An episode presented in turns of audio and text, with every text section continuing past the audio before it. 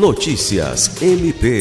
Na quinta-feira, 2 de fevereiro, o Procurador-Geral de Justiça, Danilo Lovisaro do Nascimento, participou da abertura dos trabalhos legislativos de 2023 na Assembleia Legislativa do Acre.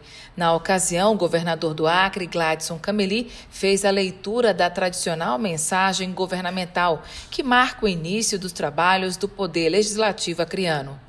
O Procurador-Geral de Justiça destacou a importância do Poder Legislativo para o fortalecimento da democracia, pois reflete a expressão da vontade popular.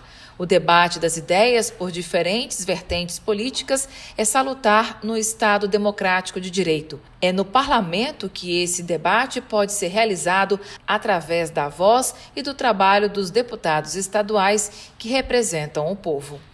Alice Regina, para a Agência de Notícias do Ministério Público do Estado do Acre.